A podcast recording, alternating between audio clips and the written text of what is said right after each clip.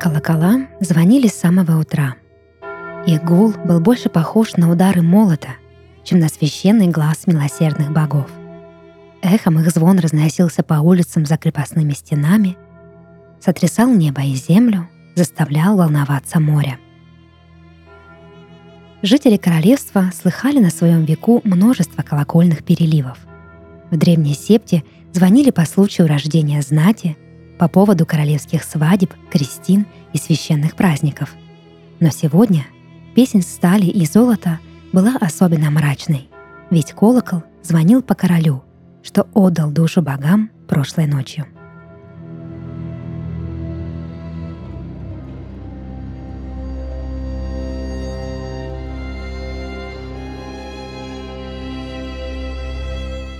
Валерион I из династии Лунстоунов был королем сильным и отважным.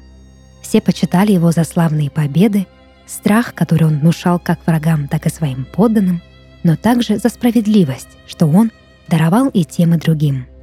Он прославился как мудрый правитель, что охранял королевство до самой своей старости и умер, не нарушив клятв, данных когда-то перед богами и людьми. Единственный вопрос, который Валерион I оставил без ответа, был вопрос престола наследия. И пока знать стекалась в столицу с самых разных уголков королевства, семья почившего короля собралась в замке, чтобы выбрать себе нового правителя. Много лет назад, когда ныне вдовствующая королева Галатея выполняла свой королевский долг, ее царское чрево дало жизнь сразу двум принцам, похожим, словно плоды одного дерева – Мейстеры были в замешательстве и не смогли определить, кто из них покинул материнское лоно первым. Оттого оба принца были названы первенцами, а вопросы престола наследия отложили на потом. Впервые в жизни король, храбрейший из мужей, пролил слезы. Радость накрыла его с головой. Валерион верил, что близнецы — это дар, счастливый знак, что судьба послала ему, пророча долгое и полное удач правления — он убедил себя, что это боги спустились с небес и благословили его династию дважды. Однако неисповедимы оказались их пути, и щедрый дар обернулся для королевства проклятием.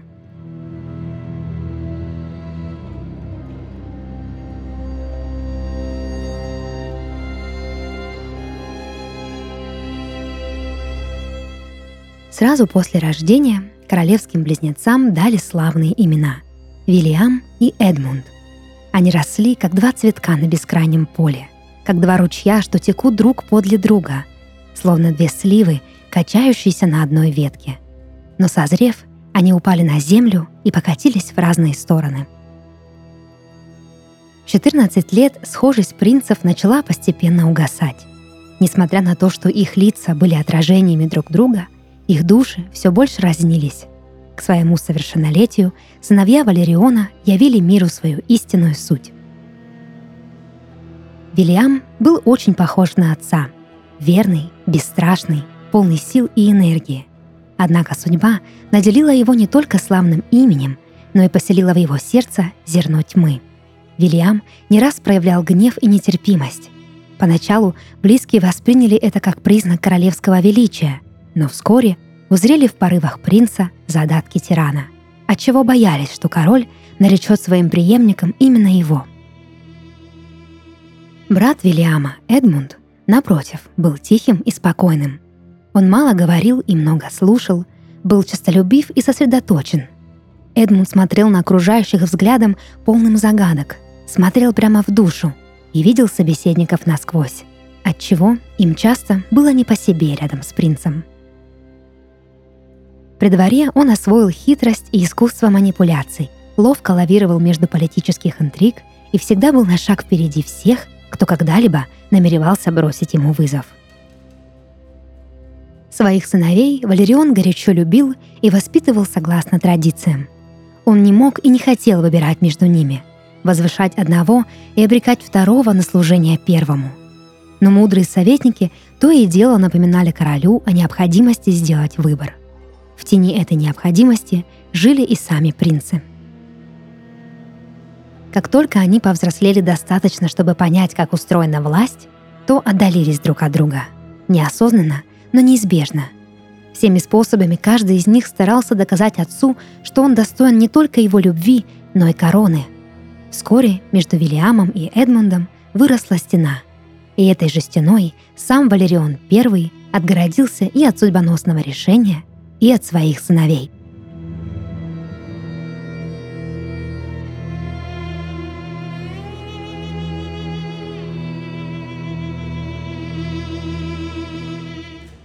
Несмотря на то, что король Валерион не пожелал делать выбор между своими сыновьями, придворная знать все же разделилась на два лагеря.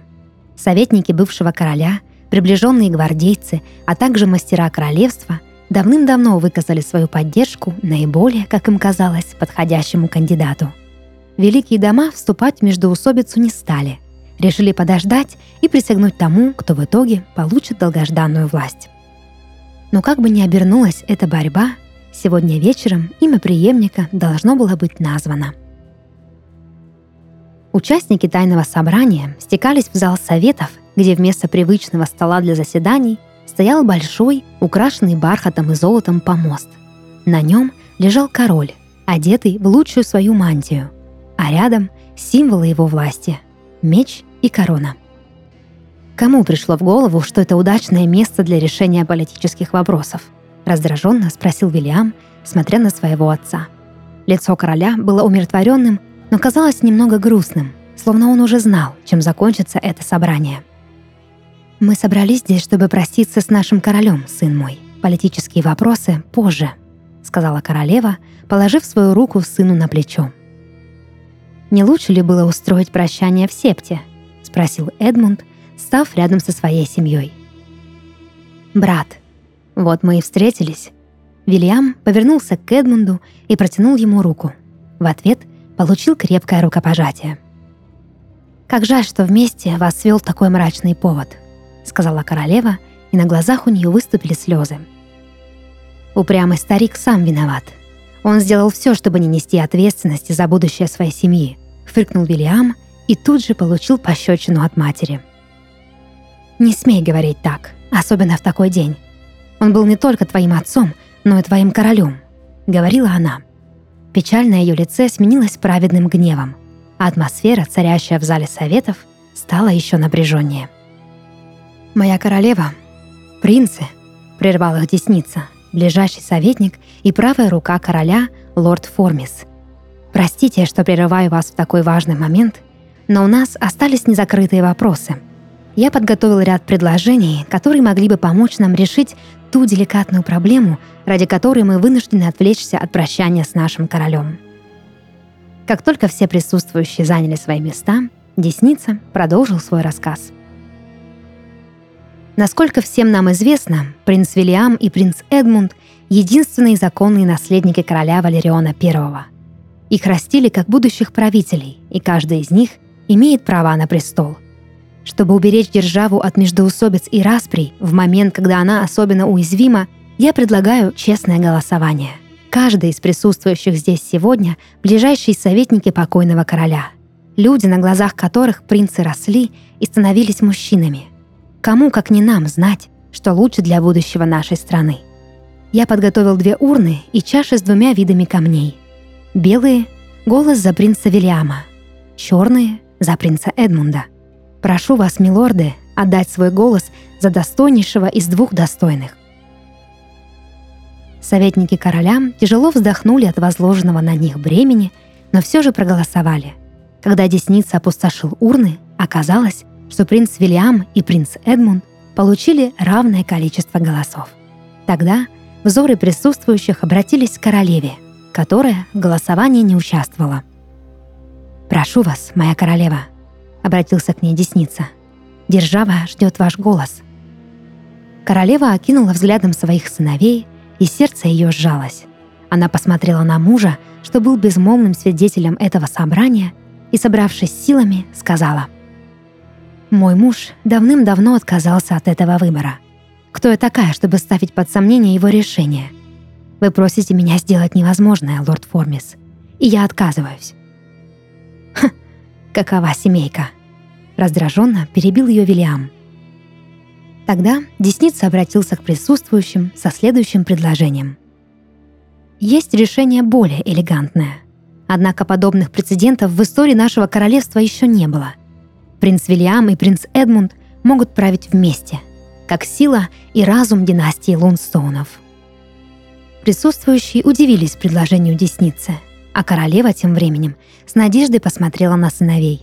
Что могло бы быть лучше, чем оба ее сына на троне, рука об руку управляющие государством?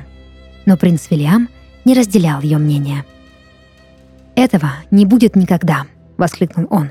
Затем повернулся к брату и сказал, «Брат мой, может, хватит слушать этих напыщенных болванов? Всю жизнь мы жили в тени слабости нашего отца, в соперничестве и одиночестве. Это разделило нас, сделало нас врагами. Мне надоело ждать, что кто-то примет решение всей нашей жизни за нас. Только мы можем решать нашу судьбу. Так давай же возьмем на себя ответственность, которой наш отец избегал до самой смерти. Что ты предлагаешь? Эдмунд внимательно посмотрел на брата, уже зная, что он скажет дальше. Поединок.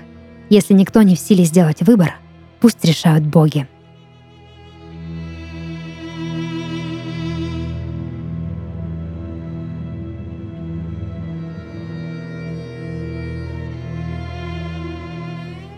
Вильям и Эдмунд скрестили свои мечи. Все присутствующие напряглись, но никто не посмел вмешаться. Братья сражались, зная, что для одного из них эта битва может оказаться последней. Всю свою жизнь они соперничали, но сегодня мир должен был узнать, кто же из них был сильнее, на кого поставили боги и каким будет будущее королевство. Не в силах наблюдать братоубийство, королева упала без чувств прямо рядом с телом мужа – а братья кружили по залу, рассекая сталь своих клинков до самого рассвета. Одной рукой Вильям держал брата, другой — меч, что пронзил живот Эдмунда насквозь. Кровь брызнула у него изо рта, а ее капли оросили корону, что покоилась в руках короля. «Прости, брат. Я пришел в эту жизнь вместе с тобой, но, видимо, прожить ее мне суждено без тебя», шептал Вильям, и на глазах его собирались кровавые слезы. «И ты прости меня. В лучах своего величия ты, как всегда, не заметил, что я на шаг впереди». Захлебываясь кровью, Эдмунд опустил взгляд на живот брата. Вильям последовал за ним. Принцы упали на каменный пол зала советов, держа друг друга за руки и пронзая мечами друг друга –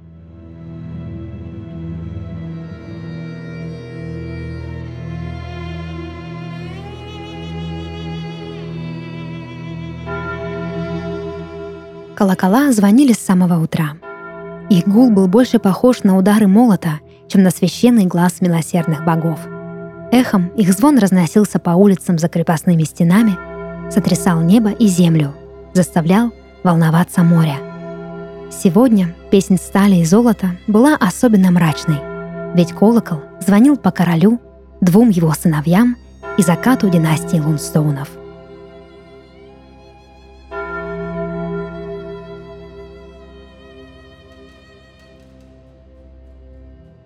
Это подкаст «Сны» и его ведущая Дарья Хаченко. Сегодня я читала рассказ, написанный на основе сна нашего слушателя Николая Зорина из города Москва. Если вы хотите, чтобы ваш сон прозвучал в подкасте, присылайте его к нам на почту. Ссылка в описании. До новых встреч и сладких снов!